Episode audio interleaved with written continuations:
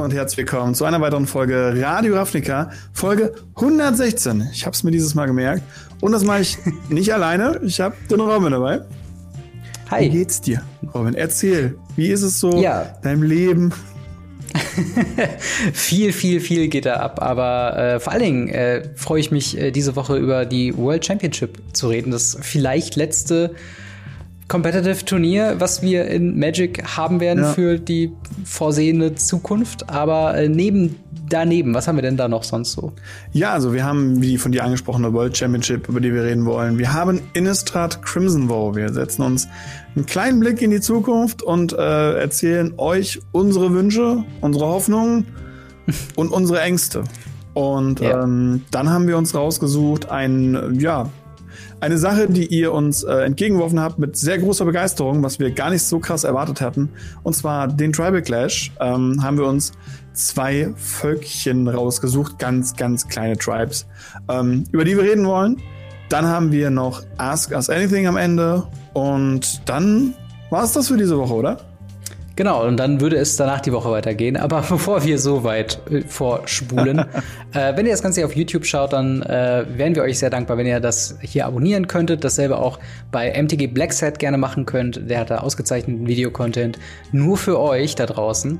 Äh, dasselbe übrigens, wenn ihr bei Spotify, Apple Podcast oder wo auch immer ihr eure Podcasts hört, gerne mal folgen, gerne mal äh, eine positive Review oder einen Daumen hoch hinterlassen, wo das denn möglich ist. Das hilft uns weiter zu wachsen und äh, ihr stimmt uns alle sehr froh. Wenn ihr mit uns in Kontakt treten wollt, haben wir drei Adressen für euch. Einmal Twitter, einmal Instagram und natürlich den Discord, wo wir eben schon erwähnt, äh, ja, Formatvorschläge vor, äh, äh, annehmen. Vorschläge für eben den Tribal Clash, den wir jetzt versuchen, ein bisschen regelmäßiger zu machen. Und eben auch Ask Us Anything. Wenn ihr Fragen habt zu dem, was wir besprochen haben, zu Magic the Gathering, zu uns persönlich, könnt ihr das sehr gerne dort äh, ja und an uns tragen und wir suchen uns dann jede Woche eine Handvoll Fragen raus, auf die wir dann eben eingehen. Zu guter Letzt haben wir noch Patreon, patreon.com slash gamery. Da könnt ihr uns finanziell unterstützen und trägt quasi dazu bei, dass wir ja hier euch wöchentlich die Magic News bringen. Und als kleines Dankeschön bekommt ihr den vollen Podcast als Video in voller Länge zur Verfügung gestellt, sobald ich ihn fertig habe. Meistens sind das so ein, zwei Tage vor Release der ersten Folge auf YouTube, beziehungsweise von dem Podcast. Manchmal ist es auch nur eine Stunde, wenn es ein bisschen knapper wird. Aber das, äh, ja, das nur äh, dazu. Und ich würde dann sagen, steigen wir mal ein ins erste Thema, und zwar die Magic World Championship. Wir haben einen fabelhaften neuen ähm, ja, World Champion bekommen in Form von Yuta Takahashi, der im Finale gegen äh, Jean-Emmanuel Deprat den Sieg erringen konnte mit seinem Is It's Dragon Deck. Ähm, und ja, wollte ich gerade mal fragen, wie äh, hat es dir denn gefallen? Hast du es gucken können und äh, was hast du so mitgenommen aus den Matches? Also ich habe das Finale nur so ein bisschen geguckt. Ähm, ich muss leider sagen, das Matchup habe ich halt an dem Tag dreimal geguckt oder so. Gefühlt. und musste deshalb einfach gefühlt nicht mehr zugucken. Es war dennoch sehr, sehr spannendes Finale, habe ich mir auf jeden Fall als äh, tatsächlich nicht live, sondern als VOD noch angeguckt. Mhm. Und ähm, ich habe mir die kompletten Top 4. Wir hatten ja äh, Top 4 hatten wir auch einen, einen deutschen Vertreter dabei, ja. Ähm, und dementsprechend habe ich mir die Top 4 als VOD nochmal gegeben.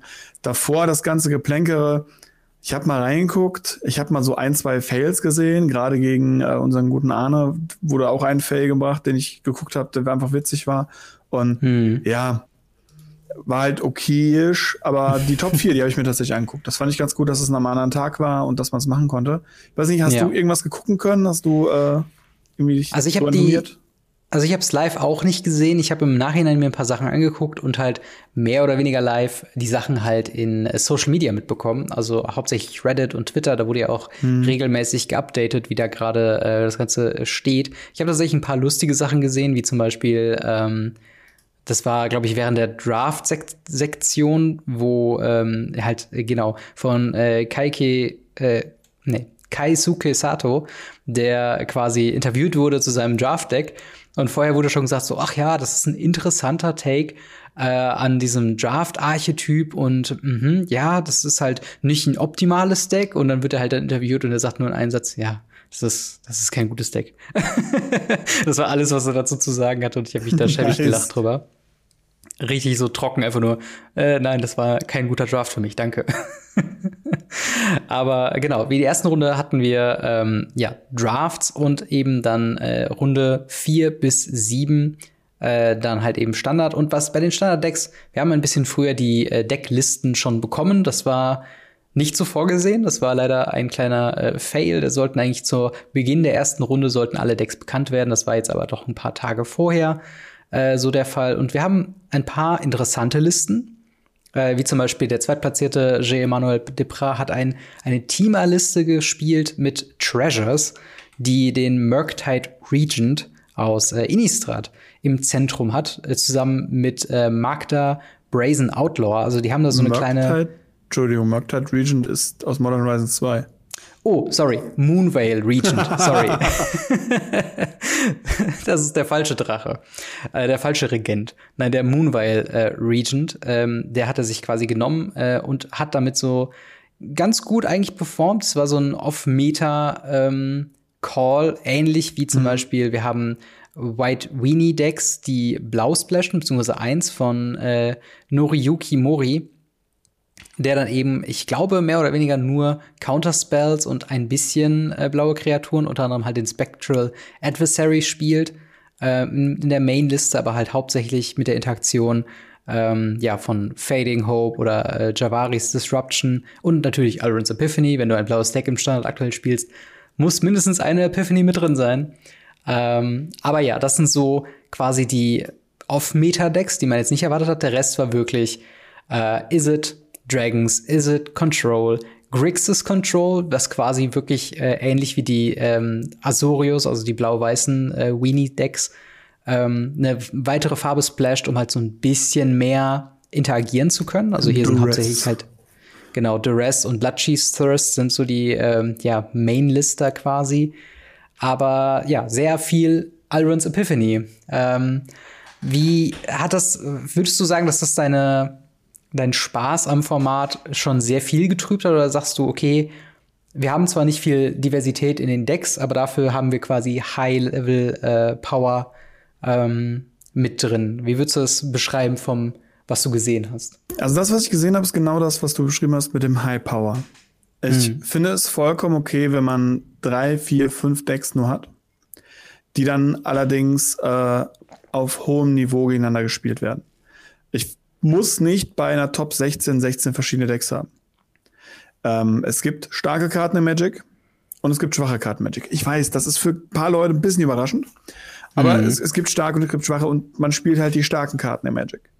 Und wenn du sowas hast wie Aldrin's Epiphany oder ähm, Consider, bestes Beispiel, Consider ebenfalls, ist es so, dass die Karte gespielt wird ja, nein, vielleicht. Und dann wird geschaut, ist sie stark genug? Wenn sie zu stark ist oder sehr stark ist, dann ja. Wenn sie okay ist, dann vielleicht. Und wenn sie schwach ist, dann nein. Und hm. dementsprechend, ich finde es nicht schlimm. Vor allem nicht, weil die Listen ja meines Erachtens nach äh, immer noch eine Mini-Takes dran hatten. Also es gab ja, wenn ich es richtig in Erinnerung habe, keine 75 Copy-Paste-Liste. Nee, auf gar keinen Fall. Also es ist auch wirklich was, äh, was man, glaube ich, beachten muss, wenn man sich die Listen anguckt und man jetzt sagt, okay, das möchte ich zum FNM mitnehmen oder auf die Ladder auf Arena spielen. Das sind alles so Sachen, äh, das ist halt nochmal ein Unterschied, wie man an eine Meta rangeht, wenn man dran teilnimmt. Also ähm, Yuta Takahashi hat zu seinem eigenen Deck, also Is It Dragon Deck, gesagt, das ist nicht das beste Deck im Standard. Das beste Deck im Standard ist wahrscheinlich Is It Control. Ähm, aber es ist halt ein Deck, was gut in, ein, äh, in eine Umgebung passt, wo viele der besten Decks herumlaufen. Das heißt, wenn viel Mono Green, was wir auch teilweise sehr häufig hatten, sehr viel Epiphany, sehr viel ja, hier White Agro Decks äh, unter anderem mit drin haben. Da passt das eigentlich ziemlich gut, ähnlich wie der Zweitplatzierte mit Tima Treasures. Ist auf jeden Fall ein sehr inter interessanter Brew, auf jeden Fall das kreativste, glaube ich, was wir gesehen haben in dem Turnier. Mhm aber hat natürlich in der Basis jetzt auch immer noch, sag ich mal, eine Seekers Chariot, eine Ranger Class, einfach nur weil es halt eben starke Karten sind mhm. und ähm, hat halt diesen dieses Dragon Agro Package noch mit drauf, weil sie es halt eben anbietet. Also ich würde, glaube ich, ein bisschen vorsichtig sein, zu versuchen, Decks eins zu eins so zu übernehmen und auf der Ladder zu spielen. Ich glaube, dann wird man sehr böse überrascht, teilweise. Ja, denke ich halt ganz genauso. Vor allem, weil solche Turniere immer im Vornherein die Leute sich tausend Gedanken machen, was spielen die anderen, welche Personen sind mit im Turnier und was werden mhm. die spielen. Und das äh, gab es immer schon im Competitive Play. dass dann auf einmal Leute gecounterpickt wurden, sag ich mal ganz doof, oder mit, mit mhm. Counterdecks ge geschlagen wurden. Und alle dahin sagten, oh krass, das Deck oder was auch immer, das ist, das ist total geil, das muss ich jetzt nachspielen. Und dann regen sie sich auf, dass sie es A nicht so gut hinbekommen und B einfach keinen Erfolg haben, weil sie halt nicht genau gegen das spielen, gegen das du vorbereitet warst. Und das mhm. vergessen ganz, ganz viele Leute, leider.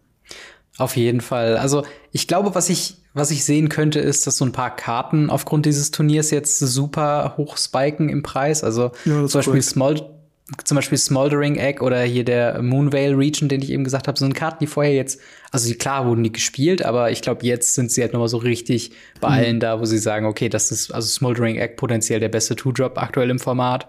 Ähm, Moonvale Regent ist halt so ein bisschen eine ne weirde Karte, um die man so ein bisschen drum spielen äh, muss, aber ich glaube halt, oder ich erwarte fast schon, dass die halt, äh, ja, ziemlich, ziemlich äh, hoch noch spiken werden im Preis. Also, mhm. ähm, bin ich da auf jeden Fall gespannt. Und was hat der gute Yuta Takahashi gewonnen? Natürlich erstmal eine Stange Geld, das muss man sagen, aber auch eben unsere dritte World Championship Karte, die dann irgendwann nächstes Jahr kommen wird. Ähm, jetzt wäre natürlich die Frage, wir hatten jetzt, wir hatten den Farron Champion äh, von Javier Dominguez, wir hatten den Elite Spellbinder von Paulo Vito Rosa. Welche Farbe würdest du erwarten von einem Yuta Takahashi, der halt hier mit äh, einem Is It Dragon Deck Glaubst du, es würde irgendwas in Reminiszenz des Decks sein? Oder glaubst du, es ist was mehr Persönliches, wo er sagt, okay, so eine Karte wollte ich schon immer mal sehen, so ein bisschen wie äh, zum Beispiel äh, der äh, Snapcaster Mage, ja auch so eine Karte war von so einer, äh, von so einem Einschreiben, wo man gesagt hat, boah, so ein Effekt hat mir irgendwie gefehlt. Ja, die Snapcaster und es gibt ja noch ganz, ganz viele andere, die ja auch von, von großen Pro-Tour-Gewinnern, nee, waren es Pro-Tour-Gewinnern oder was auch? Das waren so Special Events, wenn ich das richtig im, im Kopf habe. Es waren quasi so, nicht jetzt World Champions automatisch, mhm. aber es waren so äh, Design-Card-Turniere so und die Gewinner mhm, davon. Nee, das waren schon Prestige-Turniere, das waren nicht Design-Card-Turniere. Das waren schon Prestige-Turniere, soweit ich weiß. Mhm. Ähm, äh, und da haben die Leute schon was gesagt. Das, manche Sachen wurden ja sogar abgelehnt, tatsächlich. Also ähm, manche ja, Karten, stimmt. die eingereicht wurden, gesagt haben, damals war es halt noch so, du bist halt hingegangen und gesagt, ich hätte gerne diese Karte als meine Karte. Und ähm, da wurden teilweise auch Karten abgelehnt. Ich muss sagen, ich kenne einfach die Person zu wenig. Ähm, mhm. Genau wie gefühlt alle anderen 16 Leute, bis auf zwei, die in diesem Turnier ja. gespielt haben, sind für mich halt wildfremde Menschen. Ich kann dir nicht sagen, ob es jetzt im Sinne des Decks ist. Es wäre meiner Meinung nach ziemlich dämlich. Ich glaube, er müsste jetzt hingehen, einfach eine neue Karte designen, die, wenn sie nächstes Jahr rauskommt, wahrscheinlich Ende nächsten Jahres, damit sie in irgendein Set reinpasst. Und bis dahin weiß man ja noch überhaupt nicht, ob Dragons überhaupt noch ein Ding sind. Hm, ja, ja, das stimmt allerdings. Ähm, ja, es ist halt ein großes, großes Problem ne, von diesem ganzen Turnier. Ich meine, ne, ein paar Namen kann man sich merken. Und es gab so leichte ähm, so Storytelling-Sachen wie zum Beispiel, ich weiß nicht, ob Yuka, Yuta Takahashi selber war, aber es war auf jeden Fall sowas, dass jemand, glaube ich, 0-3 aus dem Draft-Portion rausgegangen ist und dann 7-0 in der Constructed Portion quasi gefinisht hat. Also das, es gab schon so Momente, wo man denkt, so, wow, okay, das hat schon ein bisschen Underdog, so Gefühle, wo man irgendwie denkt, so krass, äh, das ist halt, das muss man auch erstmal machen bei so einem Turnier. Ähm, aber ja, es, ist, es bleibt auf jeden Fall zu spannend zu sehen. Äh, ich fand es auch sehr überraschend, dass die komplette Top 4 dass kein einziger äh, amerikanischer Vertreter da ist. Und ja. normalerweise Magic the Gathering, zur Erklärung für die Leute, die es nicht wissen, ist sehr Amerika nicht, nicht dominiert, aber die haben schon einen klaren Vorteil, oder? Ähm, die hatten, ja, zumindest früher. Ich glaube, das ist etwas, was ähm, ganz doof jetzt gesagt Corona ein bisschen vorteilhaft gemacht hat. Mhm. Dadurch, dass wir viel mehr Turniere haben. Du konntest jedes Wochenende konntest du Turniere spielen. In Amerika ist es normal, dass jedes Wochenende fünf, sechs Turniere sind und mhm. du dir einfach das nächste Turnier aussuchst in deiner Gegend, du da hinfährst, über Kilometer hinweg. In Europa, äh, Deutschland oder sonst wo hast du es halt einfach nicht. Und das hemmt natürlich den Spielfluss. Und wir wissen alle, umso mehr ein Magic-Spieler Magic spielt, umso besser wird er. Und wenn jemand eine Zeit lang sagt, hey, ich habe jetzt drei Monate kein Magic gespielt oder nur ein oder zwei Mal, dann wird er einfach schlechter. Und also zumindest hm. auf so hohem Niveau, sage ich mal. Und dementsprechend haben die Amis da schon einen sehr, sehr krassen Vorteil gehabt. Und ich glaube, den haben sie halt wirklich dadurch verloren, dass halt alles online passiert ist. Ja. Ah, das könnte man zumindest der ganzen Geschichte, äh, sag ich mal, positiv irgendwo mhm. rausnehmen. Aber äh, ja, ich bin mal, ich bin mal gespannt, wie es halt jetzt weitergeht. Wir haben keine News, also wenig überraschend muss man an der Stelle leider sagen, aber wir haben keine wirkliche News bekommen, äh, wie es jetzt mit Constructed Play weitergeht. Äh, die World Championship ja. war jetzt so ein bisschen das Highlight, beziehungsweise das letzte große Turnier, wo man noch drauf hingearbeitet hat. Äh, und der Weg war ja auch mehr, wie soll man sagen, steinig. Äh, mit Andrei Straski, der, glaube ich, bei der Mitte der, der letzten Season irgendwie aussteigen musste, weil er schon seinen, seinen Platz gesaved hatte und das wäre sonst punktemäßig nicht aufgegangen. Mhm. Also ganz, ganz komische Geschichten teilweise. Ähm, ja, äh, hast du irgendwelche Erwartungen, beziehungsweise bis wann wir irgendwann noch mal was hören, competitive-mäßig, oder? Sie, Sie müssen ja eigentlich was raushauen demnächst. Ja. Also, wenn, wenn es eine Competitive-Szene geben soll, dann muss die anschließen hieran. Und die, ja, die muss genau. schnell kommen. Oder nicht, weil das Problem ist, jetzt sitzen die Leute auf der Straße. Jetzt sitzen Leute da rum und denken sich, hm, ja, was mache ich denn jetzt? Hm. Jetzt muss man die Leute abfangen. Und wenn man jetzt schläft, dann sitzen die demnächst in Utrecht bei Blood oder irgendwo bei Hearthstone auf einmal doch wieder im Kartenspiel und hm. sind auf irgendwelchen richtigen Turnieren dort Pro-Spieler. Wenn Wizards jetzt ja. schläft, verlieren die unendlich viel an oberem Prestige. Das mag vielleicht nur die oberen zwei Prozent sein. Aber da verlieren sie diese zwei Prozent und das sind einfach die Schaubilder, nach denen Leute sich eigentlich orientieren sollten. Ja, definitiv. Also äh, es gab noch einen sehr äh, netten Kommentar, der wurde auch auf Reddit weitergeleitet von Sam Black, ähm, der geschrieben hat, uh, I preferred uh, the years where it seemed like the strength uh, of their organized play system was the untouchable advantage Magic had over other games. Also grob gesagt, so ist, er bevorzugt die Zeit, wo Magics äh, Organized Play System unerreichbar für andere Kontrahenten war. Mhm. Und das ist halt einfach mittlerweile nicht so. Du hast halt schon gesagt, Flash and Blood hat eine sehr solide äh, Auftakt jetzt, eine, was das Organized Play angeht. Richtig, eine Wir bessere haben, Struktur. Sie haben einfach die Wizards-Struktur genommen von vor vier Jahren, die ja. Leute wirklich gemocht haben, geliebt haben. Auch die hat ihre Schwachstellen, die haben sie ausgebessert. Und mhm. ja, jetzt gibt's halt eine sehr, sehr gute Turnierstruktur. Also meine Hoffnung, also ich, ich schöpfe daraus ja so ein bisschen Hoffnung, auch jetzt gerade der Erfolg von der Las Vegas, ich glaube The Culling oder sowas, oder Calling wird's ja, glaube ich, genannt, ähm, bei mhm. Flash and Blood, dass das so ein bisschen zeigt, so hey, vielleicht musst du es jetzt nicht Grand Prix, Pro Tour oder etc. etc. nennen, aber zumindest sowas, was halt wieder in die Richtung geht, wo man Analogien schaffen kann und okay, das heißt jetzt nicht mehr Grand Prix, sondern Magic Fest und mhm. wenn du ein Magic Fest gewinnst, kannst du hast du einen Shot auf eine Pro Tour, das heißt nicht mehr Pro Tour, sondern Players Tour und Gleichzeitig behält man aber auch diese Internationalität, die Arena halt eben bietet, weil das ist halt wirklich ein Vorteil, wie wir eben festgehalten haben.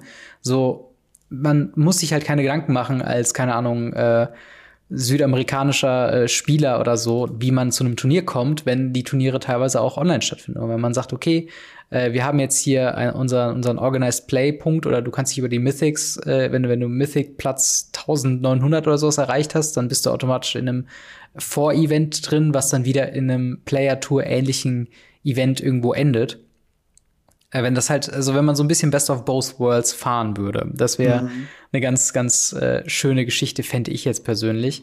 Und ich stimme dir voll und ganz zu, es müsste jetzt mal so langsam was kommen, weil ähm, ja, ich, also ich, ich fühle mich, auch wenn ich nicht aktiv daran teilnehme, so, fühle ich mich schon so ein bisschen, dass ich denke, warum sollte ich jetzt up to date bleiben mit äh, neuen Standardkarten, mit einem neuen Standardset, was jetzt sowieso bald auch wieder anfängt, wenn es halt wenn ich weiß, dass es keine gewisse Ernsthaftigkeit mit sich bringt. Weißt du, was ich meine?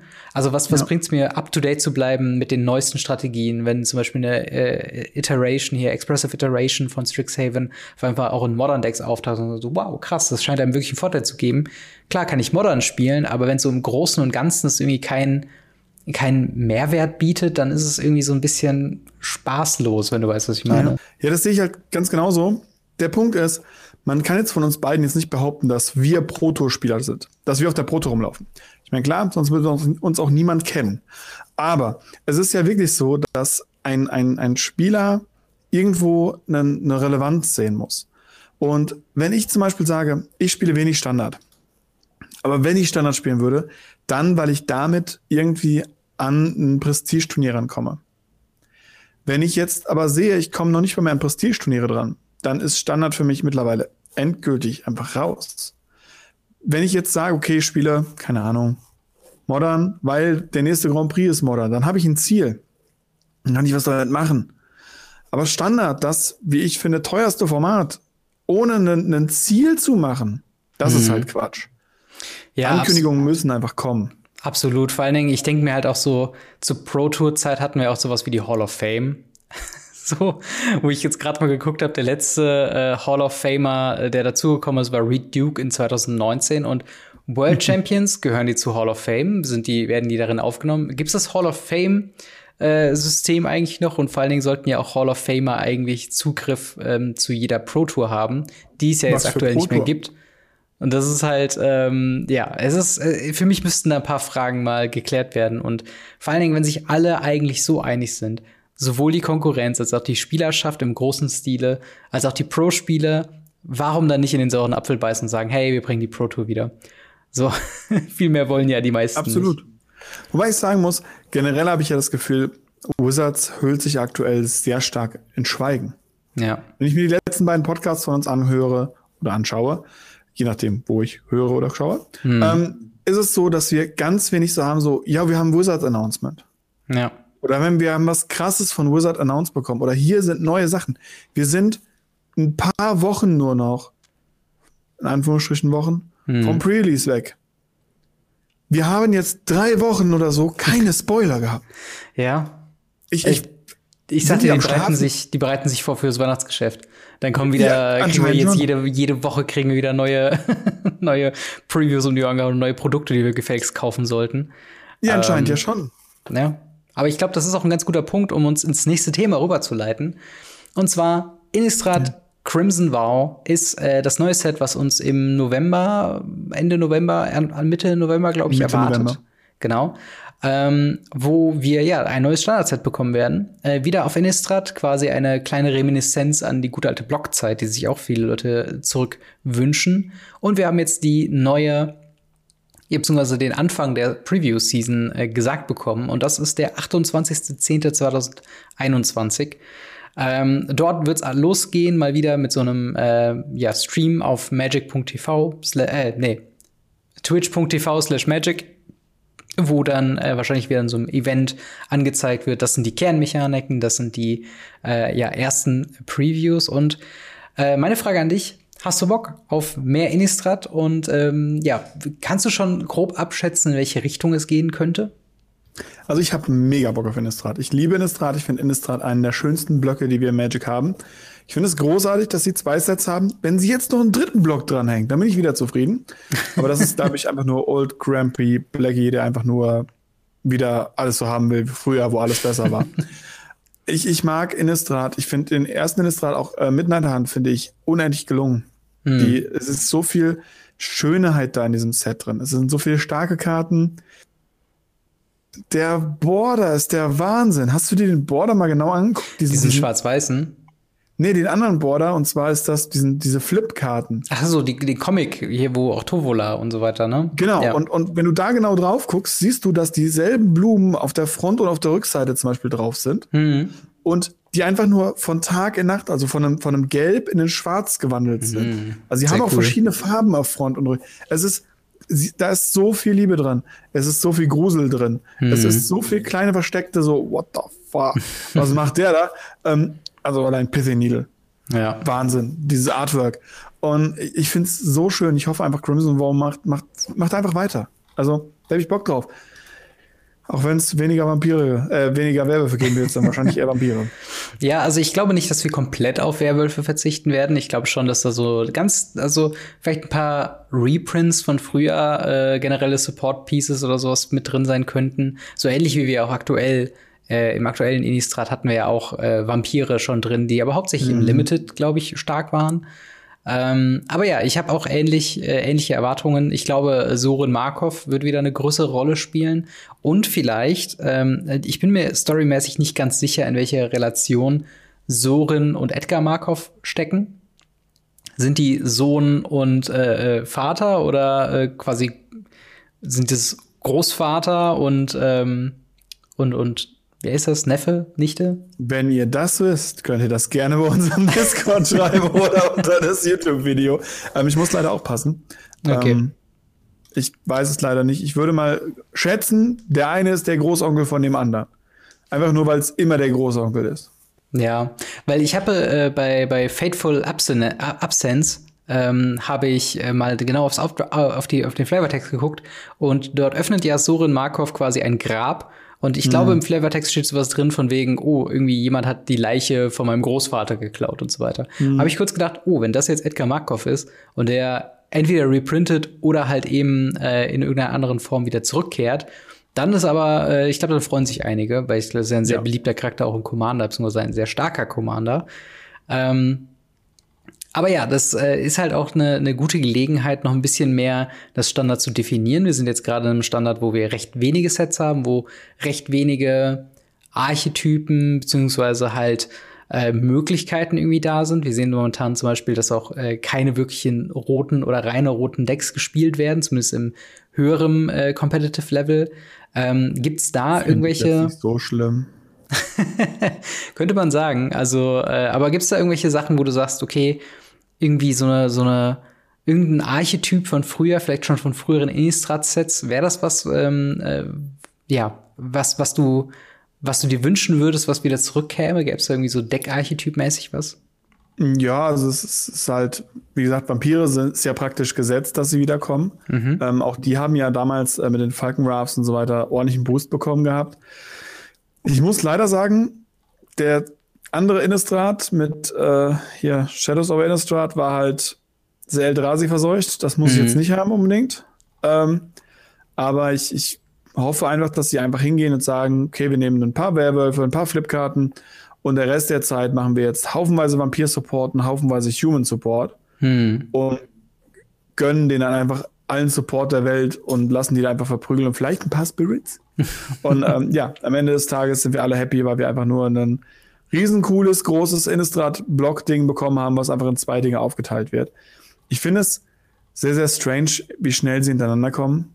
Hm. Dementsprechend ist es halt echt schwierig, wird es auch nachher schwierig sein, die beiden auseinanderzuhalten, glaube ich.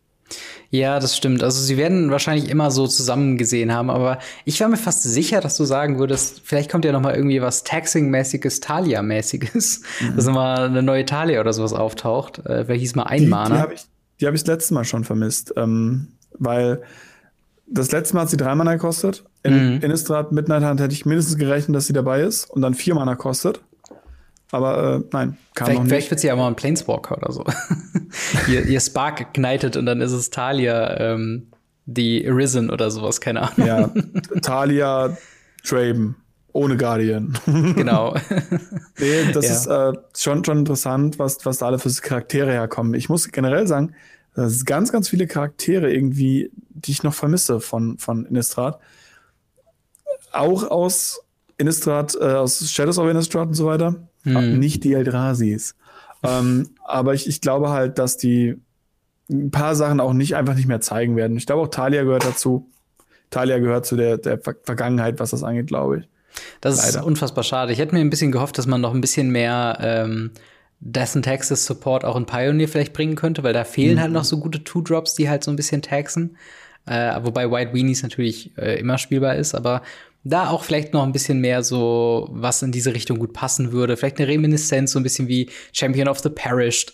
Äh, so, eine, so eine Version von einer Karte, halt nur umgeändert. Vielleicht auch äh, sowas, ja, Snapcaster Mages sind wahrscheinlich vom Power Level her zu stark. Ähm, aber ja, sowas halt irgendwie in, in die Richtung. Das würde ich mir auf jeden Fall wünschen. Ähm, eine andere Frage, die wir natürlich ähm, gerade mit dem letzten Thema, mit der Magic World Championship ein bisschen sehen. Wir hatten natürlich sehr viele Decks von einem Archetyp, und zwar die ganzen äh, Izzet plus äh, Epiphany Decks, ähm, die halt, oder, oder Dragons Decks äh, teilweise, die halt sehr, sehr stark sind, wo ich tatsächlich Stimmen gehört habe, dass man eventuell was bannen sollen würde. Wie stehst du denn dazu? Ja, ihr könnt Ursas Saga im Modern bannen und Ragavan im Legacy. ähm, nee, Spaß beiseite. Ich finde es immer schwierig, direkt vor einem Set was zu bannen. Mhm. Gerade weil man halt nicht weiß, was passiert. Äh, das beste Beispiel haben wir doch jetzt gerade erst gehabt. Es wurde eine Karte in Standard 2022 gebannt, mhm. weil sie halt die passende Konterkarte noch nicht im Format hatten. Vielleicht kommt ja jetzt eine Karte, die gegen Pithany gut ist, die gegen hm. den Streitwagen gut ist oder irgendwas. Das wissen wir alles nicht. Warum kurz davor bannen? Ja. Ich würde sagen, so, eine, so ein oder zwei Wochen nachdem das Set raus ist, könnte man dann, wenn dieses Set einfach nicht gespielt wird, könnte man die alten Haie aus dem Becken lassen, um neuen Platz für neue Fische zu machen. Hm. Aber davor finde ich es davor finde ich es nicht gut. Ja, ich muss auch sagen, ich habe jetzt ein paar äh, Tage bzw. ein paar Wochen jetzt Standard vermehrt gespielt, auch im Local Game Store wieder. Und äh, es ist schon grün und die Izzet-Decks sind schon deutlich dominanter als andere Farbkombinationen. Äh, das muss man einfach so sehen. Ähm, es ist nicht so der beste Platz, um sich kreative neue Brews irgendwie zu überlegen. Aber ich meine, das Ding ist halt wirklich, wie du sagst, Crimson Vow steht sehr nah vor dem Release und jetzt halt großartig was zu verändern, nur um dann zu merken, keine Ahnung, also sagen wir mal, grün ist zu stark, jetzt müssen wir Renan 7 oder irgendwie äh, Ezekias Chariot äh, bannen und nachher stellt sich heraus, dass nach Crimson Bow, keine Ahnung, Madu oder Rot oder Weiß oder irgendeine andere Farbe halt viel zu stark ist und dann hätte man vielleicht damit sogar dieses Power-Level wieder äh, auf eine Ebene mhm. quasi stecken können. Und ähm, ich steck, äh, ich glaube vor allen Dingen auch noch, dass so ein paar Karten im Innistrad-Set, also in Midnight-Hand gibt, die noch nicht so ihr volles Potenzial gesehen haben. Also mhm. ich denke zum Beispiel, äh, Poppet Stitcher äh, ist so eine typische Karte, die gucke ich einfach an und denke mir so, das ist einfach sehr viel was sie macht für sehr wenig ähm, Kosten, sage ich jetzt mal. Also jedes Mal, wenn du Instant oder Sorcery äh, castest, bekommst du einen 2-2 Zombie mit Decade. Klar, der kann er nur einmal angreifen und das ist so ein bisschen die Downside. Aber man kann ja auch irgendwie, keine Ahnung, Demir Sacrifice oder sowas bauen. Und dafür mm. fehlen mir halt noch momentan so Support Pieces, wo man wirklich sagt, okay, das ist ein, ein gutes Deck, was man äh, ohne Probleme irgendwie spielen kann. Ähnlich eigentlich bei nahezu allen Adversaries, wo ich ein bisschen drauf gucke und denke mir so, ja, meistens gehen die, gehen die Runden nicht so lange, dass man da viel von äh, draus äh, nutzen könnte. Mhm. Oder man ist schon so weit zurück gegen Control-Matches, dass man sich das einfach nicht mehr lohnt oder sie so, so weggecountert werden oder so. Ähm, und ja, also ich, ich sehe da noch ein bisschen Potenzial, auch was noch in den Karten schlummert, die wir überhaupt erstmal haben, die dann vielleicht verstärkt werden oder äh, ja zum Vorschein kommen, als äh, also wenn dann das nächste Set quasi rauskommt. Hm, absolut. Eine Sache, die ich noch fragen wollte und die vielleicht auch äh, eine Frage ist, äh, die ich auch weitergeben kann. Mhm. Es werden ja Boxtopper kommen. Mhm. Gibt es Karten, die du als Boxtopper wünschst? Ähm, für jetzt das neue Innistrad. Ähm, ja, ja. Also ich liebäugel ja noch so ein bisschen mit der, mit der Strixhaven-Idee, dass du so eine Mystical Archive beziehungsweise irgendeine Form von äh, Reprint machen kannst, den du wieder in normale Booster packen kannst. Also sowas wie, du könntest, was vielleicht cool wäre im Stile von Innistrad. Das ist nicht meine Frage. Meine Frage. Boxtopper. Es werden wieder Boxtopper da sein. In Crimson War. Ja. Und da wollte ich dich fragen, was, was du als Boxtopper, wenn du ein Display aufmachen würdest von Crimson War, hm. und es werden ja auch ältere Karten dabei sein, wahrscheinlich. Wieder ja, als ja, das ist halt das, was ich meine, dass man quasi. Nee, weil du gerade mit jedem Booster und jedes Booster ja, und ja, ja, sowas. okay, ich muss meine Gedanken ein bisschen besser sortieren. Es ist quasi, ich würde mir generell wünschen, dass sie dieses Ding wieder mitbringen und dass sie dann als Boxtopper was verwenden, was dann halt eben äh, Boxes verkauft. Das wäre halt irgendwie ein Reprint von Liliana of the Veil vielleicht. Das wäre vielleicht äh, generell eine neue Liliana als äh, Boxtopper ja. oder so. Äh, Snapcaster Mage, so diese ganzen auch modern gespielten Sachen oder Thing in the Eyes oder sowas. Das sind halt alles super gute ähm, Karten, die mal dringend einen Reprint bräuchten, meiner Meinung nach. Mhm. Ähm, hast du da was auf dem Zettel, was du dir konkret wünschen würdest? N Natalia. Ja, natürlich. Ähm. nee, also ich, ich muss zum Beispiel bei dem, bei, dem, bei dem Archive ein bisschen widersprechen. Wenn es ein Archive drin geben würde, hätten sie es schon tausendmal angekündigt. Ähm, ja, das stimmt wahrscheinlich. Dementsprechend sie versuchen schon einfach, glaube ich, einfach die Boxtopper durchzudrücken. Und ich glaube, der Selling Point von Crimson Vow wird der Boxtopper sein. Ähm, Gehe ich von aus. Hm. Weil du musst dir allein die Staffelung anschauen. Sie verkaufen praktisch dasselbe Set dreimal. Ja. Sie, sie haben ein Set kreiert, haben es geteilt und verkaufen erst die erste Hälfte. Dann haben die Leute so, oh ja, ich habe das Set schon gekauft. Hm. Warum soll ich die zweite Hälfte kaufen? Übrigens, weil Boxtopper. Und dann verkaufen sie ja im Januar dasselbe Set nochmal, das dritte ja. Mal, dann mit, mit, mit Grusel-Artworks. Und, und ja, dementsprechend glaube ich, müssen diese Boxtopper wirklich ein, ein Knackpunkt sein, warum man dieses Set kaufen sollte. Hm. Ja, ich, ich finde es schon, ja, es ist, da hast auf jeden Fall recht. Wobei man sagen muss, halt, sowohl Crimson Vow als auch äh, Midnight Hunt, die sind so zumindest angeworben als vollwertige Sets in sich selbst. Also, ja. ähm, ne, aber klar, irgendwie so eine Art, ähm, ja, dass da halt noch mal so ein Unique Selling Point mit dazu kommt, den halt auch Midnight Hunt nicht hatte. Äh, das macht auf jeden Fall Sinn. Und ich bin halt wirklich gespannt, ob sie noch mal so eine Idee von der Archive irgendwie sowas bringen, weil stell dir mal vor, so Innistrad, so das Mausoleum oder, oder irgendwie so, ein so ein Graveyard-Theme, wo du dann als Artwork, anstatt quasi die Person hast, einfach nur einen Grabstein oder irgendwie so ein, so ein äh, der, der Ruheort, der letzte Ruheort von legendären Charakteren. Und dann hast Karte du das quasi als Zombie. Reprint. Bitte? Dieselbe Karte als Zombie. Oder sowas, ja, genau. Also, nee, nicht, dann, dass die Karte dann nicht selber als Zombie, als Card-Zombie ist, nur das Artwork dann als ja. Zombie-Artwork sozusagen. Das wäre ganz cool. Genau, sowas. Und was halt. mir jetzt gerade noch so durch den Kopf gegangen ist, wo ich so ganz kurz so hatte, so voll cool, und dann dachte ich, oh nein, bitte nicht, ähm, war dann äh, Old Border Box Topper in Full Art. Also so, so Extended Art ja. in Old Border. Aber ich dachte so, ja klar, macht ja voll, oh Gott, das sieht bestimmt nicht schön aus. Nee, auf gar keinen Fall. Also ich muss auch sagen, jetzt habe ich ähm, durch die paar Male, die ich jetzt im Local Game Store gespielt habe, habe ich jetzt ähm, die, die blaue Delph-Karte in Old Border. Und das erste Mal, als ich sie bekomme, war noch so, wow, krass, so. Aber ich brauche sie halt für Pioneer, deswegen ist es mir so, ja, okay, ich muss jetzt, ich nehme sie jetzt noch mal, damit ich irgendwann mal mein Playset voll habe, so. Und ähm, da ist halt so diese, dieser Wow-Moment ist, glaube ich, bei Old Border so langsam auch bei mir weg. also von daher, ähm, ja, bin ich mal gespannt, was, was heißen. genau, was da schon, was da noch so alles kommt. Äh, ich würde mal sagen, wir gehen zum nächsten Thema. Äh, und zwar haben wir wieder Tribal Clash heute für euch. Und zwar äh, beim letzten Mal hatten wir den klassischen Kampf Elfen gegen Goblins. Und heute haben wir Engel gegen Dämonen, also Angels versus Demons. Auch waren das schon beides Tribes, die im ersten, ähm, im ersten Set mit drin waren oder kam das erst später? Nee, wir hatten Sarah also, Angel. Also, ich weiß, gibt es auf jeden Fall Angels. Ja. Ähm, weil es gibt den Sarah Angel in Alpha Beta. Demons muss ich, glaube ich, gerade passen, weil ich nicht weiß, wann der erste Demon rauskam. Aber äh, das kann gut sein dass die auch dort schon waren. Das Ding ist ja auch äh, mit Demons, das ist jetzt so ein genereller Typ. Ich kann mir vorstellen zum Beispiel, dass, weil ich glaube, es gibt ja auch den Djinn, also so ein, so ein Djinn und dann war ja, es gab ja noch nicht so diese Creature-Tagline früher, wo man irgendwie sagt, so Summon, äh, also so wie es da ist, war Summon Djinn. Äh, es war halt noch nicht Creature-Type Djinn oder Dämon oder sowas. Und ich glaube, vielleicht wurden mittlerweile ein paar Karten erratet von damals zu. Äh, ja. Lord of the Pit. Es gibt einen Dämon in Alpha Beta. Ah, okay. Den Lord, Lord of the Pit, Pit. ist, glaube ich, auch ein Alpha und Beta drin. Verbessert mich, wenn es nicht so ist. Aber ich meine, der wäre auch ein Alpha Beta drin. ja, das ist auf jeden Fall, äh, also auch wieder ein klassischer äh, Tribe irgendwo. Also einen, den wir schon äh, sehr früh im äh, Magic auch hatten. Ähm, was sind so typische, also erstmal Farben müssen wir, glaube ich, reden. Äh, Angel, Angel ist schon sehr eindeutig weiß, oder? Ja. Ähm, ganz kurz, eine Sache noch. Äh, ich finde das ganz witzig, dass wir uns jetzt das zweite Mal an einem Versus-Deck langhangeln.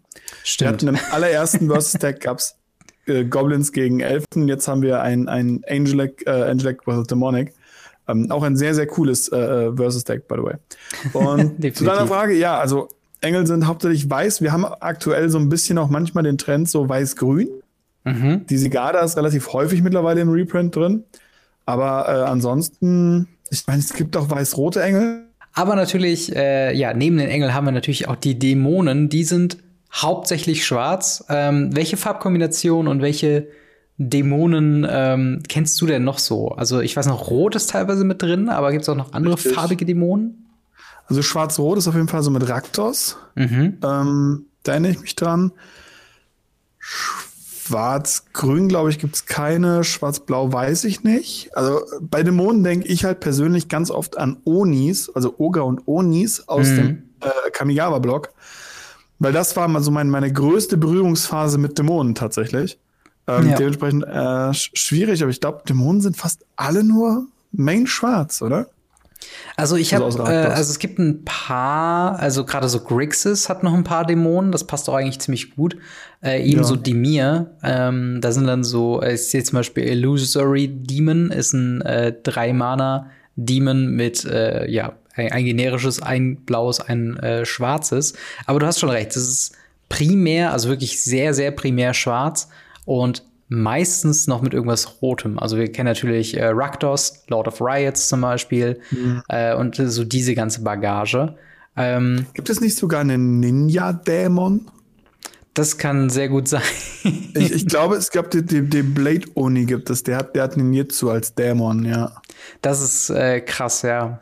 Vor allen Dingen, ich bin vor allen Dingen mal gespannt. Wir haben ja ähm, nächstes Jahr das zweite Set des Streets of New Compassion. Das wird ja so ein Dämonen-Set, wo halt Dämonen mm. wahrscheinlich in allen Farben auftauchen werden. Also nochmal ein ganz neuer Take an äh, Dämonen. Ähm, aber was ist denn so, was ist denn so deiner Meinung nach so der berühmteste Dämon, den man so als Magic-Spieler kennen muss oder weil er sehr spielstark ist oder irgendjemand, wo du denkst, der hat so einen richtig bleibenden Eindruck hinterlassen? Also das ist natürlich für Oldschool-Spieler ist es äh, Lord of the Pit. Ja. Für jeden, der nicht Oldschool spielt, ist es wahrscheinlich der, äh, wir nennen liebevoll Grusel Daddy. Aber eigentlich ist der Griselbrand. ja, das äh, würde ich auch sagen. Und eigentlich die das Karte, die den stärksten OCD triggert, weil es eine 7 Mana 7-7 Kreatur, die, wenn sie angreift und Schaden macht, sieben Leben gibt. Man kann sieben äh, Leben bezahlen, um sieben Karten zu ziehen. Und sie kostet, genau, acht Mana. ja, das ist so ein bisschen, äh, ja, fal falsch gepreist. Äh, würde ich mal. Da würde mich auch mal interessieren, was sich so die Designer dabei gedacht haben. Es muss ja eigentlich fast schon äh, irgendwie eine Entscheidung gewesen sein, so Balancing-mäßig. Es, es, gibt, es gibt eine Aussage von äh, Maro dazu, mhm. ähm, wo er sagt, das haben sie ein bisschen mit Absicht gemacht ähm, um eben so, so ein Off-Guard einzuerwischen, dass man eben nicht 77777 hat, sondern mhm. dass man so, oh, da ist was anders. Ah, okay. Also es war tatsächlich gewollt, meinst du, oder mhm. was? Ja. Ja, das genau. ist, äh, ist, also, ich finde es sehr interessant, weil sie haben es ja auch mit 13 jetzt gehabt in Innistrad, wo sie auch diesen mhm. äh, Tresco Pestkieren oder so, Trescophobia oder so, äh, was er sehr viel mit der Zahl 13 gearbeitet hat. Und jetzt hätte man die Chance hier gehabt, aber man hat es halt nicht genommen, was ich natürlich nee. irgendwie schade finde. Äh, aber Dämonen, ähm, das Einzige, was ich mich Story- und Lore-mäßig, wo ich mich noch so richtig dran erinnern kann, das war ja ein großer, äh, ein großes Thema mit äh, Liliana, weil sie sich ja irgendwie an mehrere Dämonen hat binden lassen. Ähm, war genau. Griselbrand einer von ihnen oder war das ja. eine andere Geschichte? Griselbrand, Griselbrand ist einer von ihnen gewesen, was äh, ich sehr, sehr cool finde. Ähm, das ist auch der Grund, warum äh, die Hellvault ein bisschen aufgegangen ist, mhm. ist tatsächlich eben, weil Griselbrand und ähm, Avacyn da drin waren mhm. und ähm, Thalia das Ding tatsächlich aufgemacht hat. Und mhm. ähm, das äh, auf äh, Anraten einer gewissen Dame hin. hat sie quasi ihren Weg dahin manipuliert, dass das so passiert. Genau. Ähm, kannst du noch ein paar nennen, die sonst noch dabei waren? Ich meine, äh, war nicht irgendwie äh, Belsenlock, glaube ich, von Dominaria war doch auch mm, einer von denen. Belsenlocks dabei. Ähm, oh Gott, jetzt wird's, jetzt wird's natürlich äh, ein bisschen. Also Rasaket. Ich weiß nicht, ob Rasaket, das stimmt, Rasaket ist auch dabei. Rasaket ist dabei. Und ähm, ist nicht hier, wie heißt der gute äh, Obnixilus? Planeswalk, Obnixilus, genau, der Planeswalk. Ja. Ich glaube, Obnixilus. Ich glaube, das sind die vier, die, äh, wo, wo Liliana sich dran gebunden hat. Ja, das, äh, das kann gut sein. Also wie gesagt, so hundertprozentiger Story bin ich jetzt äh, natürlich nicht drin. Mhm. Aber es ist schon irgendwie interessant, was die so lore-mäßig quasi, ähm, ja, was sie da so alles bewerkstelligen. Meistens nichts mhm. Gutes, muss man sagen. Aber ähm, ja, ähnlich bei Engeln, wir haben schon eben genannt, so ich glaube, der Alpha-Engel irgendwo ist natürlich Sarah Angel. Also äh, fünf Mana für eine 4-4 Flying Vigilance äh, war damals ganz am Anfang der absolute Überreißer. Also nichts mm. war so stark in der Luft wie das. Ähm, und ja, es, es, ist auch heute noch so ein bisschen so die Rolle von Engeln in Formaten, oder? Es sind meistens große, natürlich fliegende Kreaturen, die ein bisschen spielerisch, sag ich mal, den Tag retten. Oftmals exilen sie irgendwas oder, oder flickern was oder haben Lifelink oder sowas oder Schutz vor irgendwelchen anderen Kreaturentypen. Ähm, Gibt es da Engel, die dir so besonders im, im Hinterkopf geblieben sind, als dass sie genau so eine, so eine typische Engelrolle erfüllen? Zeros Avenger. Zeros Avenger ist hm. über Jahrzehnte lang eine Karte für Death and Taxes gewesen mit 2 Mana 3-3 fliegend Wachsamkeit und mhm. der konnte erst ab Runde 4 gespielt werden. Und mhm. äh, man hat den halt über die Erderfiole äh, schon Runde 3 reingecheatet mhm. und äh, konnte damit halt ein bisschen Spaß haben. Das ist so für mich so dieses Es ist ein gigantischer Fliegerbieter. Ja, ich weiß, 3-3 ist nicht gigantisch, aber ich bin Legacy-Spieler. Für mich ist das groß. Ja. Ähm, auf der anderen Seite natürlich, wir haben Avacyn, so als ja. Einer der ikonischen großen Engel geworden mittlerweile. Wenn man sich früher anschaut, wir haben sie äh, schon bei den Roten genannt mit Akroma, also die mhm. weiße Akroma. Auch die absolut ikonisch. Das ist schon, das, da, da gibt es schon einige. Ich weiß nicht, für dich wahrscheinlich äh, die, die gute Boros. Ja, ähm, ich, ich hätte jetzt tatsächlich äh, Lyra, Lyra Dawnbringer gesagt, weil das war, glaube ich, für ah, mich okay. so ein Moment, ähm, das, das kommt aus einer Geschichte, die ich schon mal erzählt habe, und zwar so einer Meta im Standard, wo sehr, also eigentlich fast alle Agro gespielt haben. Und ich mir dann irgendwann gesagt mal, hey, ich bin jetzt mal super clever. Ich pack einfach Lifelinker mit rein und äh, Lyra Dawnbringer, 5 Mana, 5-5, Flying, First Strike, Lifelink und gibt noch mal anderen Engeln 1-1 äh, und Lifelink. Ist so der, der Moment, wo man wirklich sagt, okay, wenn sie nur einmal zuhaut oder einen blockt, dann ist es eigentlich vorbei schon. Ähm, und das war halt einfach so ein, so ein, so ein großer äh, äh, ja, so ein großer Moment für mich, wo ich dann gesagt habe, okay, eine Engel könnte schon cool sein. Nicht nur sind die super gefährlich, je nachdem, was halt so in der Meta sonst so rumfliegt. Also in dem Standard war halt dann auch Boros Engel so ein Deck, was man auch ohne Probleme hätte spielen können, eben weil auch sowas wie Shalai Voice of Plenty oder von dir eben erwähnt, die ähm, äh, Aurelia Exemplar of Justice halt sehr stark gespielt wird mhm. und eben auch sehr stark in so einem Boros-Bild gut vereinbar war. Darüber hast du halt zum Beispiel sowas wie Resplendent Angel auch noch gehabt, der eben dann noch mit dem Lifelink interagiert, so. Äh, und das ist halt schon, das, das war eine gute Zeit, muss man wirklich sagen. Also eine Zeit, wo ich wirklich gesagt habe, okay, das äh, könnte wirklich einer meiner Lieblingstribes irgendwo werden, weil sie halt so eine, so eine gewisse, so eine gewisse Allmacht irgendwie mit sich bringen, spielerisch, aber dabei gleichzeitig nicht zu stark sind. Also äh, das habe ich dann, glaube ich, mit dem nächsten Set, wo dann das Deck nicht mehr so stark war, direkt mhm. gemerkt. Ich glaube, da war dann dieser ähm, lustigerweise Dämon, der der Whisperer. Ähm, ja. Wie hieß der denn noch mal? Doom Whisperer. Weil der, war, glaube ich, dann, genau, im nächsten Set kam der und der war einfach für dasselbe Mana-Kosten einfach Flying Trample 6-6 und da kommst du halt auch nicht vorbei, nicht mal mit einer Lyra. Und das mhm. war dann so ein Moment, wo ich dachte, okay, die gute Zeit von Engels ist schon wieder vorbei. ja, meine lustigste Geschichte mit Engeln ist tatsächlich äh, zu einer Zeit, wo der Baneslayer Angel das allererste Mal äh, gedruckt wurde. Mhm. Und da hat er einen Spitznamen bekommen. Der das war dann der Wallet Slayer, also der Geldbörsenschläger. Mhm. Weil, ähm, naja, schlechter, Entschuldigung. Weil die, die Dinger waren so zwischen 50 und 70 Euro und du hast halt vier Stück in, in einem Standarddeck gespielt. Und zwar ja. in mehreren Standarddecks. Fast jedes Standarddeck hatte vier Stück davon drin. Und, und das war halt der absolute Wallet Slayer. Du brauchtest diese Karte, um Standard spielen zu können. Und das ist kein schönes Standard gewesen, wenn du erstmal 200 Euro für ein Playset Karten ausgeben musst und dann immer noch 71 andere Karten finden musst. Ja, ja, das glaube ich auf jeden Fall. Also, das war auch dann, man romantisiert das, glaube ich, so im Nachhinein so ein bisschen. Auch so, äh, Sarah Angel wird, glaube ich, zu der Hochzeit keine günstige Karte gewesen sein. Mm -mm, ich glaube, das war, äh, ich, ich habe, glaube ich, Stories gehört, wo Leute dann auch so Black Lotus und Co. getauscht haben oder irgendwie Shivan ja. Dragons und ähnliches, wo man dann so gesagt hat, ja, okay, nee, das, das brauche ich jetzt. Das ist eine eindeutig stärkere Karte. ja. Flash ja. forward zu heute. Ähm, ja. Aber natürlich, wir können nicht Engel sagen, ohne natürlich meinen äh, Lieblings-Commander mittlerweile, Lieblingsdeck äh, auch aus einem Standard von dem Engel-Deck danach. Also die Rede ist von Feather natürlich, Feather the Redeemed. äh, drei Mana in Boros-Farben, äh, drei, vier, der immer, wenn er mit einem Instant oder Sorcery konfrontiert wird, beziehungsweise halt einer Kreatur mit getargetet wird, wird diese Karte geexiled und man kann sie dann am Ende des Zuges wieder auf die Hand nehmen unfassbar stark, weil es halt eine gewisse Form von Kartenrecycling ermöglicht. Also die Karten sind nicht einfach weg, sondern sie landen wieder auf der Hand und wenn alles gut läuft, landen sie nächste Runde oder Ende der nächsten Runde wieder auf deiner Hand. Und ähm, dagegen konnte man eine Zeit lang nicht viel gegen machen. Heutzutage schon eher weniger. also ja. heutzutage ist es halt einfach keine starke Karte mehr. Sie ist halt leider nicht mehr, nicht mal mehr gut genug, um wirklich in Pioneer gespielt zu werden. Also ich glaube, man könnte spaßeshalber immer noch das Deck drumherum bauen. Aber ist auch in unserem Engel gegen Dämonen-Vergleich gar nicht mal so äh, super relevant, weil es ein sehr einzigartiger Effekt ist, oder? Also ist, so ja, ein ähnlicher Effekt hat man noch nicht wirklich auf Engel gesehen, glaube ich. Nee, nee, eigentlich nicht. Ich finde auch Feather an sich halt ganz interessant, weil Engel und Dämonen sind meistens so diese großen, fiesen, klatschenden Viecher am Himmel. Mhm. Und Feather ist nun mal sehr fair bepreist. Für ja.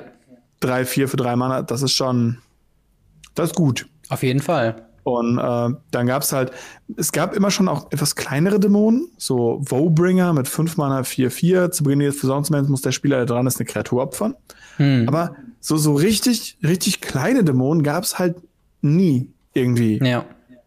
Ja, das es stimmt. Gab also, Engel, aber nie kleine Dämonen. Genau, also so einen, einen äh, Vertreter vielleicht aus der jüngeren Vergangenheit, der auch heute noch ein bisschen Play sieht in Pioneer, ist halt Spawn of Mayhem. Äh, vier Mana, vier, mhm. vier mit aber eine Spectacle Cost. Das heißt, wenn ihr es schafft, den Gegner Schaden zu machen, kostet er nur drei Mana.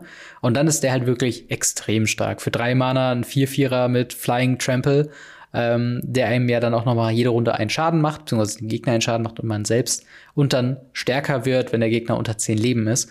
Ähm, das ist schon, glaube ich, so der der, der kleinste spielbare Dämon irgendwie gewesen, der mir zumindest jetzt gerade einfällt. Also es gab wohl noch so ein paar Sachen wie ähm, so drei Mana, fünf, fünf Sachen aus, aus irgendwie Hour of Devastation, die dann irgendwie Zombie, Crocodile, Demon Formungen irgendwie sind. Mhm, okay. Aber die wurden halt nicht wirklich gespielt, wenn man mal ehrlich ist. Mhm. Und ja, sonst, wie du schon sagst, sind es halt auch ähm, irgendwie diese präsenzzeigenden Finisher, die dann eben ja. Äh, ja, zeigen, dass das Spiel jetzt bald vorbei ist.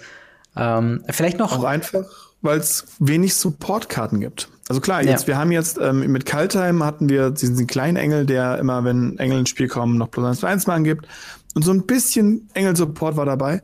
Aber so einen richtigen krassen Engel-Support oder so einen Drachen-Support, wie es jetzt zum Beispiel für Goblins oder Elfen ist, gab's nie. Also es gab, mhm. also, oder sehr, sehr wenig. So, klar, wir hatten Ding, die sagte halt, alle Engel kriegen plus eins plus eins und ja, okay, davon gab es ein, zwei Karten. Hm. Aber grundsätzlich so, sind das alles einzeln stehende, dicke, fliegende Viecher irgendwie? Ja, irgendwie, also bei beiden, bei beiden Tribes muss man das wirklich so sagen. Ja. Ne? Also eine, eine Karte, die ich noch erwähnen wollte, weil sie tatsächlich mehr Play sieht, sogar noch als der äh, Spawn of Mayhem, ist Scourge of the Sky Claves.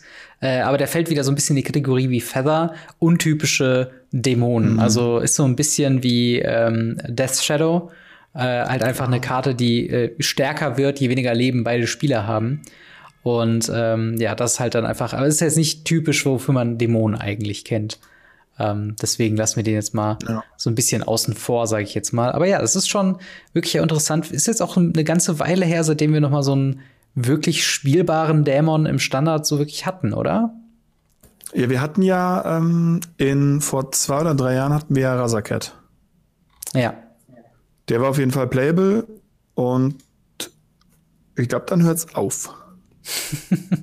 ja, das ist halt irgendwie auch, ähm, ich glaube halt so die, was, was sich Wizards of the Coast vorstellt, wie ein Dämon sein soll, oder auch Engel, wenn man, äh, das kann man eigentlich auf beide äh, drauf finden. Also diese großen fliegenden Monsteren oder halt äh, Kämpferinnen, die halt ähm, einen großen Einfluss machen, wenn sie mal da sind. Das bietet sich halt nicht wirklich für Tournament Play an, also mehr dann so Casual mhm. äh, äh Commander Gedöns. Ähm, genau.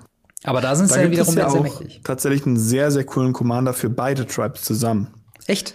Mit äh, Kalia, die halt hingeht und sagt, wenn sie angreift, kannst mhm. du einen Engel, Dämon oder Drachen aus der Hand angreifen, getappt ins Spiel bringen.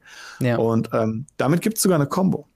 Echt? Es gibt äh, eine Combo aus einer Karte, die sagt, äh, Dämon, der, wenn er angreift und hittet mit Erstschlag, dem Gegner die Leben auf 1 setzt.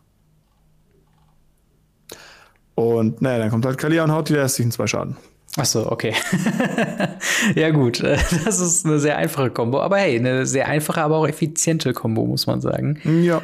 Äh, Kalia, ist sie selbst äh, Engel oder Dämon? Oder nee, sie ist nur ein Human, glaube ich einfach. Ich glaube, sie ist nur Human, wenn mich alles, nicht alles täuscht. Ja. Weil auch diese Dreierverbindung, die ist mir auch schon mal vorher aufgefallen. Also Kalia generell, die Karte ist mir schon vorher aufgefallen und auch immer dieser Engel-Dämonen-Bezug, so dieses schon irgendwie zwei Seiten derselben Medaille irgendwo und die dann vereint sind auf der Münze Mensch sozusagen. Ähm, und was ja auch so ein bisschen die Rolle ist von beiden auf so Planes wie eben Innistrad oder ja. halt auch eben Kaltheim, wo dann sie die ja. einen natürlich für die gute Seite stehen und die andere für die, für die böse Seite. Wobei man sagen muss, bei Engel, wir haben schon die schwarzen Engel teilweise äh, erwähnt, äh, die ja dann auch äh, nicht immer Gutes äh, machen. Also ich denke an diesen, was war das für eine Kombination aus, aus Gisella und noch, äh, noch einer anderen Engel, die dann jeweils, wenn du sie flippst, eine große Karte ergeben haben. Breya und Gisela, die zusammen einen Eldrazi-Engel ergeben. Genau, also das ist auch nicht, was man klassischerweise als äh, ein, ein, einen positiven Charakter darstellen würde. Ich glaube, der war auch mehr Antagonist als äh, Protagonist in der Story. Ähm, aber ja, das ist auf jeden Fall. Da muss ich halt zu sagen, ähm, für die Leute, die es nicht wissen, ich habe, äh, als ich angefangen habe, Magic, habe ich angefangen, mir eine kleine Sammlung aus Karten zu holen. Mhm. Und ähm, habe angefangen, Fallen Angels zu sammeln. Ja. Ein schwarzer Engel, 5 Mana 3-3, man kann eine Kreatur opfern, der kriegt plus 2 plus 1. Und ähm, mittlerweile habe ich jeden Fallen Angel aus jeder Edition, den es so gibt. Mhm. Angefangen eben mit Legends, ähm, bis halt zu den neuesten, dann auch teilweise äh, in Foil, in teuer Foil, in wirklich teuer Foil. Mhm. Ähm, und, und wirklich, wirklich so, das war so, so mein, mein erstes Sammelobjekt war tatsächlich dieser Fallen Angel, das war schwarze Engel. Ja, das glaube ich. Also, das ist, wie gesagt, die haben einfach so eine gewisse Faszination, auch gerade weil halt auch die ZeichnerInnen bei Magic auch so unfassbar gut sind. Die sind halt eben so ikonisch mit den ja Valkyren-esken äh, Kämpferengeln irgendwie. Und äh, ja, es ist auf jeden Fall ein Tribe, den ich nicht missen wollen würde. Aber ich würde sagen, wir kommen mal zur abschließenden Frage. Ähm, wenn du jetzt die Wahl hättest, auf welches Lager würdest du dich stellen? Ist es das Lager der Engel oder das Lager der Dämonen? Wo fändest du dich eher wieder? Äh, ich bin Weißspieler, also, also ist bei uns beiden, glaube ich, immer so die Frage, wo ich denke so, ah, schwierig. Ähm, bei mir wird es die Engel sein. Sie haben Fallen Angel, sie haben Sarah äh, Avenger, ähm, auch wenn Dämonen Ogaonis haben. Und Ogaonis die coolsten Dämonen waren, die es jemals gab. Ja. Aber ich bleib bei Engeln. Ja, ich glaube tatsächlich wenig überraschend, äh, wenn Feather meine absolute Lieblingskarte der Bayern ist, dann äh, kann ich, glaube ich, nichts anderes ja. wirklich sagen, außer ähm, ja, Engel an dieser Stelle. Aber äh, wir wollen es natürlich auch von euch wissen, welchem äh, yes. Tribe ihr euch zu äh, stößig fühlt und vor allen Dingen, warum? Das ist ja auch so ein, äh, ja. eine sehr wichtige Frage. Seid ihr der Rakdos Commander-Spieler, der mit Coinflips und sowas gewinnt? Oder äh, könnt ihr einfach viel mehr mit den Dämonen anfangen? Lasst es uns auf jeden Fall wissen in den Kommentaren, auf Discord. Es wird auch mal wieder eine Umfrage geben äh, zu dem Thema. Das hatten wir beim letzten Mal auch schon äh, wo ihr dann mit Emojis, beziehungsweise mit so einem kleinen Paul quasi dran sch äh, schreiben könnt, auf welcher Seite ihr seid. Und mhm. äh, ja, dann führt die Diskussion weiter im Discord in den Kommentaren. Ähm, wir gehen noch mal kurz auf Ask Us Anything ein, äh, die Rubrik, wo wir äh, Fragen von euch beantworten. Und auch da, wir haben wieder einen kleinen äh, Fragenkatalog, der auch schon ein bisschen länger her ist, aber vielleicht auch nicht weniger interessant ist. Und zwar haben wir einmal von DK, ist Kamigawa Dynasty noch Fantasy oder schon eher Science Fiction, also Sci-Fi, aufgrund des Cyberpunk-Settings? Ähm, Kamigawa, äh, ja, Dynasty oder Neon Dynasty heißt es ja, äh, ist ja auch das mhm. erste mhm. Set im neuen Jahr und äh, hat eben diesen, diesen Cyberpunk-Style. Würdest du sagen, das ist noch Fantasy oder ist das schon zu weit weg? Also für mich ist Cyberpunk eine, eine ganz krasse Fantasy-Einteilung. Sci-Fi hat für mich nichts mit Cyberpunk zu tun. Gar mhm. nichts. Sci-Fi ist äh, Cyber-Pew-Pew. ähm, das ist was völlig anderes als Cyberpunk. Cyberpunk ist eher so in die Richtung, wir haben krasse Farben, wir haben Neonfarben, wir haben Leute, die sich mit Maschinen verbinden, aber gleichzeitig auch ein Äther, wo Magie durchfließt oder sonst was. Dann ist es ähnlich wie Mirrodin, wo halt mhm. auch dann nachher einfach die, die, Vision nach Serumsgenuss gibt es nicht umsonst. Ja. Und ähm, wir haben halt dort auch, die, oder die Phyrexianer mit ihrem Glit Glittering Oil oder, oder, oder. Das ist vollkommen normaler Fantasy-Kram, meiner Meinung nach. Ja, das, äh, das stimmt schon. Also es sind auf jeden Fall Fantasy-Elemente mit drin. Und es ist halt so ein bisschen, mhm. man, man, man tut sich immer so ein bisschen schwer mit Genrebezeichnung. Ich finde es zum Beispiel super schwierig bei Star Wars. Weil Star Wars wird häufig aufgrund des futuristischen Settings in die Science Fiction kategorisiert, wobei ich eher sagen würde, dass Star Wars ist mehr eine Geschichte über, also zumindest der ersten Teil in New Hope. Äh, New Hope ist so ein bisschen so dieses Prinzen, Prinzessinnen, fast schon klassische Fantasy. Also Luke Skywalker ja. ist der verlorene Prinz irgendwie und Prinzessin Leia, da steht schon irgendwie im Namen. Das ist schon rein von, wie die Geschichte aufgebaut ist, das ist schon sehr klassische Fantasy, oder? Ja, das vielleicht, aber das Setting selber ist Sci-Fi. Ja. Da kommst du nicht drum herum. Das Setting selber ist Sci-Fi. Du hast, im Endeffekt hast du ähm, eine Grundstory von Romeo und Julia gefühlt. Ähm, mhm. Und wenn ich Romeo und Julia mit Laserwaffen aufeinander schießen lasse, ist das selten Fantasy. Aber ich muss auch sagen, also dann, dann ist es vielleicht mehr ein futuristisches Setting als so Science Fiction, weil Science Fiction mm. denke ich automatisch an Star Trek. Und das ist halt wirklich so, dass ja jede Technologie irgendwo erklärt und es ist halt so, es geht mehr um wirklich die, die Science hinter der Fiction. Weißt du, was ich meine? Es ist halt mehr so. Dann, dann weißt du jetzt schon, dass du jetzt gerade in den Kommentaren einen Krieg zwischen Star Wars und Star Trek Fans ausgelöst hast. Ich ja. möchte das nur mal betonen. Ja, gerne. Nicht auf meine Mist gewachsen. ähm, ja, Nein, Spaß beiseite. Ich, ich gebe ja. dir absolut recht, gerade wenn es um den, um den ersten Star Wars geht, äh, absolut, ähm, dass es weniger im Sci-Fi ist, aber es ist ein Sci-Fi-Universum. Es ist ein, ein hochtechnologisiertes Universum. Mhm. Ähm, wo man auch da Cyberpunk-Elemente sehen könnte durch eben zum Beispiel die Macht und ähnliches. Durch diesen Magieansatz. Ja. Und das ist wirklich etwas, was ich sehr, sehr interessant finde, weil ähm, diese Theorie zu erfolgen ist meiner Meinung nach sehr, sehr cool. Und ich muss mir ja outen, ich bin ja Star Wars-Fan, ich kann ja mit mhm. Star Trek und dem anderen Kram nichts anfangen. Ähm, ist es ja wirklich so, dass ich sage, hey, das hat so viele Elemente da drin. Aber wie gesagt, als, als Fantasy würde ich es halt nicht bezeichnen. Ja, und also ich muss auch sagen, also es ist es ist ja immer so ein Genre-Mischmasch. Also Star Wars ist, glaube ich, mhm. deutlich mehr Mischmasch. Also Star Trek ist da schon klarer definiert ja. als Science Fiction, meiner Meinung nach. Ich mag auch Star Wars, zumindest die alten Filme. Und äh, ja, Star Trek bin ich zu wenig, habe ich zu wenig bisher gesehen. Aber die Sachen, die ich gesehen habe, fand ich durchaus interessant. Äh, aber mhm. das war auch gar nicht die Frage, sondern ob Neon Dynasty Science Fiction ist. Ich würde, glaube ich, sagen, es ist immer noch Fantasy, ähm, ja. einfach nur, weil wahrscheinlich sie auf irgendeine magische Art und Weise diesen ähm, Fortschrittsschub erklären werden. Also äh, es wird wahrscheinlich irgendeine Art von, von Mana-Kristall sein, die dann diesen Energietreibstoff irgendwie hergeben. Und ich glaube, sie benutzen Geister. Oder ich, Geister, ich denke, sie ja. werden aus Geistern Plasma erzeugen, weil ja. ähm, Kamigawa war ja die Spirit World. Und es gibt ja die Geisterwelt. Mhm. Und wenn sie die Energie aus der Geisterwelt abziehen, ich glaube, das wird so ein bisschen die Story dahinter werden. Das, ja. Da freue ich mich schon drauf. Das kann auf jeden Fall gut sein. Also ich würde es halt immer noch, also wir müssen natürlich schauen, wie die Karten jetzt im Endeffekt werden und das Artwork und so weiter, aber ich glaube schon, dass da eine ordentliche Schippe Fantasy mit drin sein wird. Ähm, dann quasi daran anschließend, ebenfalls von DK, ist, äh, in Midnight Hunt gibt es ja Transformieren. Äh, glaubt ihr, dass diese Mechanik auch in Kamigawa Neon Dynasty kommen könnte? Zum Beispiel Samurai zu Cyborgs, äh, wie diese ein Wolverine-Film damals, wie diese wie in diesem, diesem Wolverine-Film damals, okay.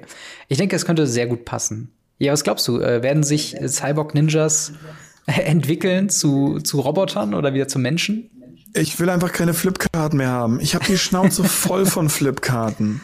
Bitte hört auf damit. Werbewürfe sind cool, ja, reicht jetzt auch wieder. Ich, ich war so froh. Das war das einzig Positive, hm. was das D&D-Set hatte. Es gab keine einzige Flipkarte. Ja das hat mich so glücklich gestimmt und ich hoffe einfach, dass sie nicht schon wieder Flipkarten bringen. Echt nicht. E echt nicht. ja, das äh, kann ich gut, kann ich so sehr gut nachvollziehen. Vor allen Dingen jetzt, wenn man wieder Paper mehr spielt, oder mir ist es aufgefallen, allein die Pathways ähm, mm. oder noch besser die Zendika Rising Painlands, die du quasi auf der einen Seite sind die Mythic, auf der anderen Seite sind die zu drei Mana und äh, drei Leben und sie kommen ungetappt rein. Ich habe die meistens auf der, auf der Landseite schon im Deck, auch wenn es eigentlich ja nicht richtig ist, mhm. aber ich flippe sie halt in, in 80 Prozent der Fällen auf die Landseite und dementsprechend ist es halt so, ja, okay, ähm, kann ich mir auch irgendwie das ganze Geflippe eigentlich schenken, wenn ich sowieso nur in den seltensten Fällen den Spell selber brauche. Äh, ja. Dann haben wir noch eine Frage von Trading Card Cave, der schreibt, hey Gamery, äh, durch dich bin ich in die deutsche Magic Community auf YouTube aufmerksam geworden. Erstmal äh, ja, das könnt ihr auch gerne tun. Schaut mal in den verlinkten Kanälen von uns beiden ein bisschen rum. Wir haben da ganz großartige äh, Kollegen mit dabei, die super Content machen. Äh, weiter schreibt er, ich habe zuerst nach deinen Videos auf Cardmarkt gesucht und hier ist mir aufgefallen, dass dein Englisch irgendwie Deutsch anhört. Gut. Die Frage ist, wie kam es dazu, dass du äh, Videos für Cardmarkt gemacht hast? Ähm, Genau, ich habe eine Zeit lang für Card Market nicht wirklich gearbeitet. Es war mehr so ein, so ein freiberufliches, äh, auftragsbasiertes Ding. Ähm, das war noch gerade ganz zu Anfang von der äh, Content-Offensive von, von Card Market, die ja da deutlich äh, organisierter momentan wieder rangehen. Und im Endeffekt ähm, war es ganz, äh, ganz einfach. Die haben äh, öffentlich gesucht auf der Jobs, ähm, äh, auf dem Jobsreiter auf der Webseite. Und dort haben sie halt nach Content Creatoren gesucht und da habe ich mich beworben und dann hatte ich ein sehr nettes Gespräch mit den äh, Leuten von Card Market und hat sich das halt so ergeben. Also ähm, viel mehr steckt da eigentlich auch gar nicht hinter. Äh, das Ding ist halt nur, es war sehr unorganisiert im Sinne von, uns wurde quasi gesagt, so, hey, macht Videos so und wir nehmen die dann ab und dann ist das cool, aber es war jetzt nicht so, ihr müsst jetzt jede Woche ein Video machen und so weiter. Und wie das bei mir halt dann immer so ist, äh, irgendwann waren dann auch, ich habe das während der Uni-Zeit gemacht, irgendwann war dann eine Prüfungsphase, dann war man vielleicht während der Prüfungsphase oder nach der Prüfungsphase im Urlaub und dann hat man es irgendwie dann vergessen, dann ist man mal umgezogen und dann hat sich das irgendwie so ein bisschen versandet. Äh, aber es war eine sehr gute äh, Zeit und es hat mich auf jeden Fall so ein bisschen mehr in die Richtung YouTube-Content gedrängt, den ich ja zu dem Zeitpunkt noch gar nicht so krass gemacht habe. Ähm, hm, hast, ich erinnere mich. ja, genau. Erinnerst du dich, äh, oder, oder hast du auch schon mal irgendwie so Interaktionen mit größeren Firmen gemacht, auch gerade in der Magic-Szene oder irgendwas, wo ja, viel. Ich wurde ja auch beim Content Creator Programm von Card Market angenommen. Ich habe noch nie ein Video hochgeladen. Ach so, ja, okay. Ähm, das war halt, das war ich ja auch mit dabei. Ähm, mhm. Da haben wir ja noch selber noch in Person zusammen ja im Fischkrieg drüber philosophiert gehabt. Genau. Als äh, das Abschlussprojekt anstand von euch so ein bisschen. Mhm. Ähm, da haben wir auch drüber geredet, wie das so abläuft und, und ob wir das uns vorstellen können und so weiter. Ja. Und ähm, ja, ansonsten schon. Also es gibt ja schon ein paar Firmen, die da auch angefragt haben, die dann auch Videos haben wollen. Und ja, die ganzen Reviews im Endeffekt sind ja äh, ähnliche Sachen, wenn Firmen auf dich zukommen und sagen, hey, wir haben hier was, ein Produkt, mhm. äh, mach Videos dazu. Ähm, nur dass hier Card Market ja eine ganz andere Offensive. Das war schon, das war schon was, was Cooles, gerade weil es halt sehr Magic bezogen war. Ja. Und ähm, die Videos waren auch sehr, sehr, sehr gut. Ich erinnere mich an die Aktionen, die wir teilweise abreißen mussten, weil es doch, könntest ja, also ich kann es zumindest offen sagen, du musst mir ja nicht zustimmen, aber es war halt doch unendlich chaotisch. Und äh, ich erinnere mich an Tage und Situationen und Aktionen, wo wir echt ganz, ganz hart äh, schlucken mussten, wo ich sonntags in den Laden gerannt bin, um da Sachen rauszugeben für irgendwelche Videos. Du musst mir, wie gesagt, Kopf mhm. gerade. also ich war wirklich, einfach nur. Ähm, ja. ich sag das war schon nicht. Ding, deswegen. Ja. Aber es, es hat tatsächlich dazu geführt, dass äh, gerade diese, diese, diese, dieses YouTube wieder bei dir ein bisschen in den Vordergrund geraten ist, ja. was ich ganz cool fand. Absolut. Ähm, und äh, hat auch, glaube ich, ist auch einer der Faktoren, warum wir beide jetzt hier sitzen. Auf jeden Fall. Also äh, da spielt natürlich auch noch ein bisschen mehr dazu, aber generell dieses ähm, dieses etwas ernsthaftere Herangehen an, an Videos im Sinne von, ich produziere das jetzt hier nicht unbedingt für mich und äh, vielleicht, weißt du, ich würde jetzt wahrscheinlich eher mehr heutzutage, wie halt viele Streams oder sowas von mir laufen, einfach mich halt hinsetzen und dann äh, irgendwas machen, was halt Magic bezogen ist. Aber so dieses, mhm. ich gebe das ab, jemand guckt da drüber und das muss eine gewisse Qualität entsprechen, hinter der ich mir halt auch so sagen würde, okay, das ist von mir und da bin ich stolz drauf. Äh, das hatte ich wirklich so zum ersten Mal Magic bezogen natürlich äh, bei Card Market äh, und halt wegen meinem äh, deutschen Englisch. Das war tatsächlich ziemlich nett, weil ähm, ja ich das von von Mandy, die ja mit mir äh, Radio Ravenclaw macht, den mein Harry Potter Podcast. Ähm, ich habe mir quasi jeden Text, den ich geschrieben hat von den Videos, habe ich mir von ihr quasi auch abnehmen lassen. Und da waren noch, huiuiui, da waren Sachen dabei, da hättet ihr euch, und vor allen Dingen die englischen äh, Content-Zuschauer äh, hätten sich sehr gewundert, was ich da hätte gemeint. Also von daher. Äh, This is not the yellow from the egg. Ja, genau. Ich glaube, ich glaube, was ich mal irgendwie äh, versucht habe zu übersetzen, ist es, ist es höchste Zeit oder so. Und ich habe es versucht zu übersetzen mit It's highly time, was halt Na, überhaupt time, nicht funktioniert im Englischen. Aber ja, ähm, genau, das ist soweit zu Ask Us Anything für heute. Ja. Äh, wie gesagt, wenn ihr Fragen habt, äh, seid nicht schüchtern, schreibt sie ins Ask Us Anything, da picken wir uns dann immer eine Handvoll Fragen raus. Und äh, ja, zu guter Letzt wollen wir uns natürlich auch bedanken bei unseren Patreon-Supportern äh, auf patreon.com slash gamery, unter anderem auch eben die Goldunterstützer Buster Madison, General Götterspeise und Easy Reader 24. Wenn euch der Podcast gefallen hat, dann gebt dem Ganzen doch ein Like bzw. eine positive Review, folgt und abonniert äh, dem Kanal bzw. dem Podcast, damit ihr auch die nächste Folge nicht verpasst. Und auch vielen Dank an dich, Marc, mal wieder fürs dabei sein. Immer wieder gerne. Und wir hören und sehen uns, wenn ihr denn so wollt, nächste Woche wieder. Haut rein, bis dann. Ciao. Ciao, ciao.